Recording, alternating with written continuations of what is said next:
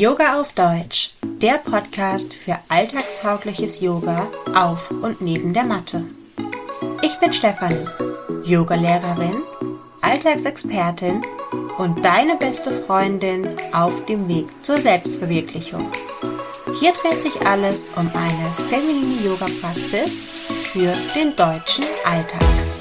Los geht's!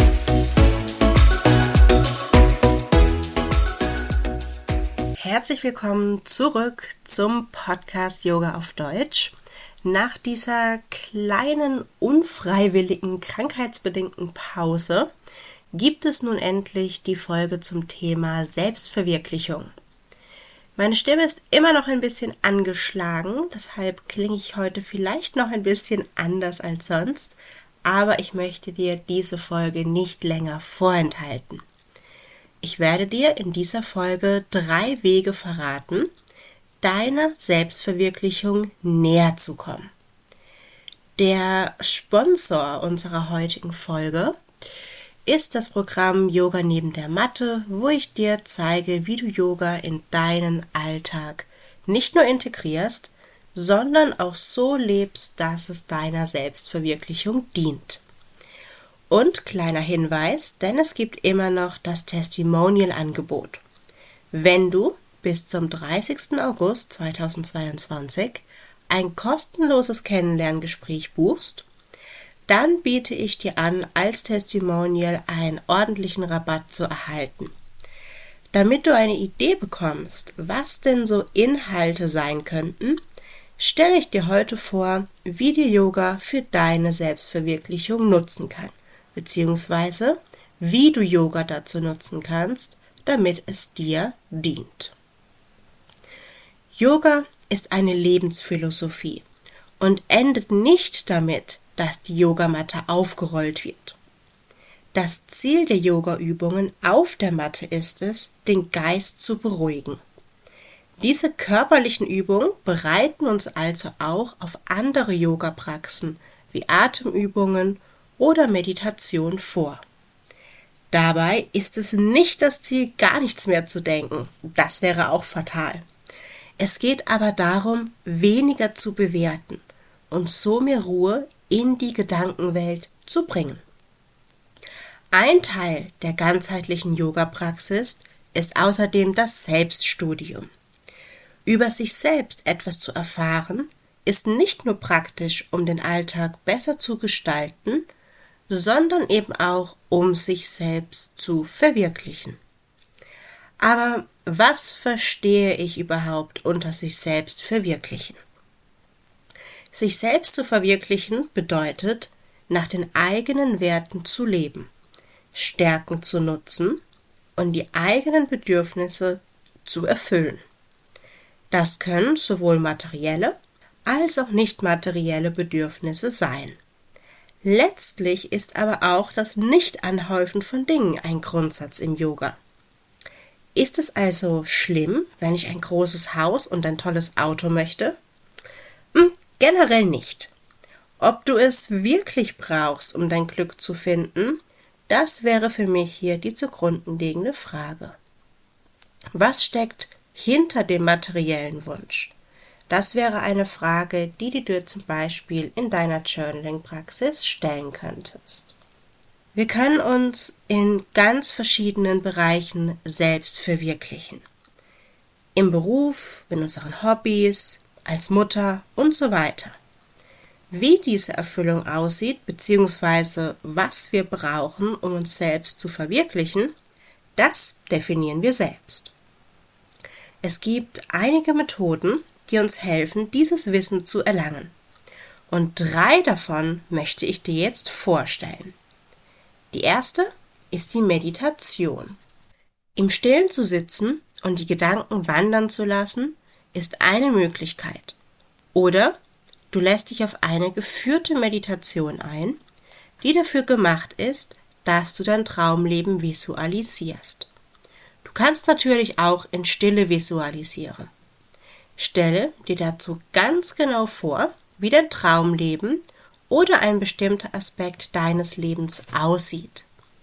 Jetzt stellt man sich ja manchmal so ein paar Dinge vor und es geht irgendwie weiter, noch ein paar Minuten länger und dann danach, wenn man sich die Dinge eigentlich notieren möchte, fallen einem gar nicht mehr alle Dinge ein. Ich, wenn ich diese Übung mache, wende einen kleinen Trick an, und zwar lasse ich das Diktiergerät auf meinem Handy laufen. Und immer wenn mir dann ein Gedanke, ein Wunsch, ein Gefühl in den Kopf kommt, dann spreche ich das laut aus. Und so habe ich immer festgehalten, was mir denn gerade so durch den Kopf ging und kann dann auch später damit arbeiten. Der zweite Weg oder die zweite Methode ist es, seine Werte herauszufinden. Nach unseren Werten zu leben, bringt uns größere Zufriedenheit. Wir widmen uns täglich dem, was uns wichtig ist. Wie findest du nun diese Dinge heraus? Dazu möchte ich dir meine bewährte Werteübung vorstellen. Du kannst dazu ein leeres Blatt Papier verwenden. Ich benutze dazu gerne mein Journal. Aber es geht darum, hauptsächlich etwas zum Schreiben zu haben.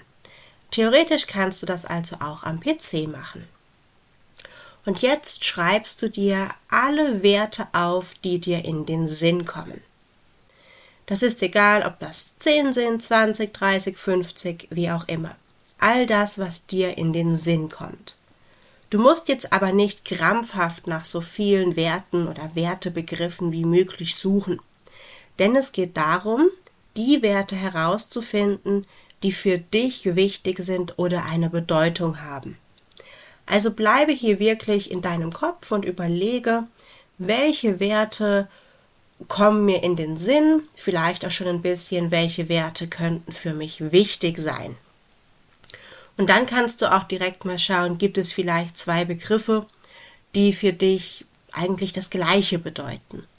Also so, dass wir am Ende das Maximum an Werten haben, die dir in den Sinn kommen, aber trotzdem so wenig Begriffe wie möglich, indem wir die Begriffe eventuell zusammenfassen aber eben nur dann, wenn zwei Begriffe für dich das gleiche bedeuten. Angenommen, ein kleines Beispiel, du verbindest Erfolg automatisch mit Geld. Dann brauchst du nicht Erfolg und Geld aufschreiben, vielleicht entscheidest du dich dann nur für Erfolg. Wenn du dann diese Liste hast mit den ganzen Begriffen, dann fängst du mit dem obersten, mit dem allerersten Begriff an und fragst dich, wie wichtig ist mir dieser Begriff oder dieser Wert im Vergleich zu dem zweiten Begriff? Und hinter den Begriff, der dir wichtiger erscheint, und die Begründung ist vollkommen egal, es geht um deine individuelle persönliche Einschätzung.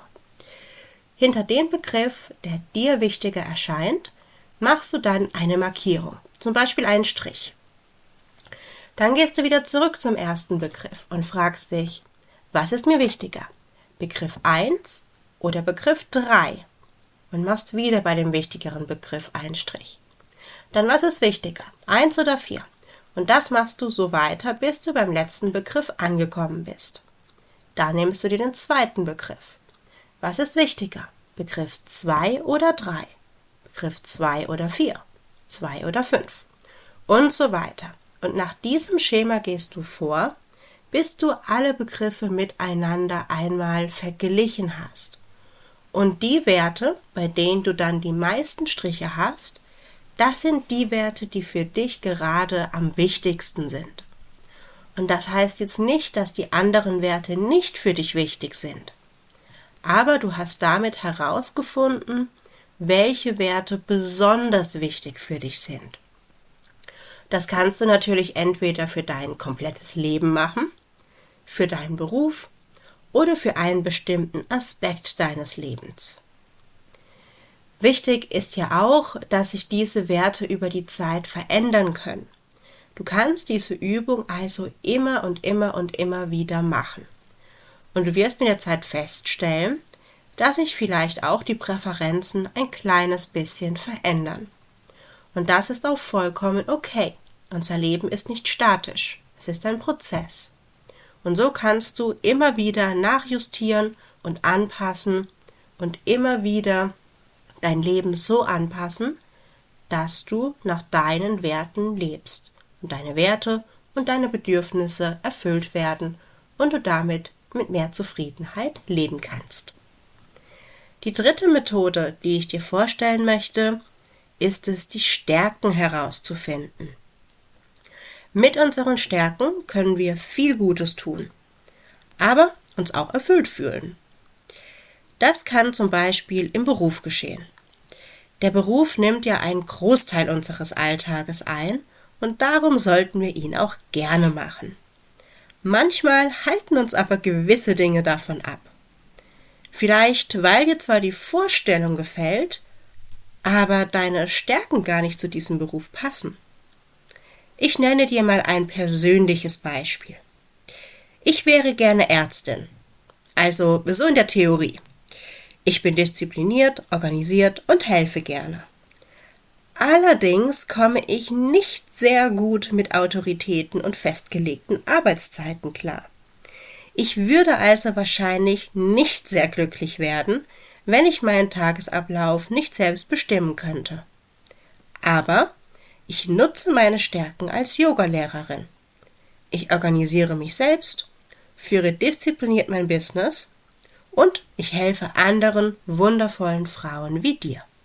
Manchmal fehlen uns also nur die passenden Ideen für das, was wir eigentlich wollen. Und manchmal sind es auch nur die richtigen Worte. Vielleicht kannst du zwar benennen, meine Stärken sind dies und das und jenes und ich möchte das tun und ich kann mit dieser Aktivität genau die Stärken leben. Aber dir fällt zum Beispiel kein passender Beruf dazu ein, keine passende Berufsbezeichnung. Das meine ich mit manchmal fehlen uns die Worte. Und dabei kann es dann auch sehr hilfreich sein, darüber mit einer anderen Person zu sprechen. Wie es aussieht, sich selbst zu verwirklichen, kommt also ganz darauf an, auf welchen Lebensbereich man sich bezieht. All dem liegt jedoch zugrunde, dass man sich selbst studiert und sich seiner persönlichen Entwicklung widmet.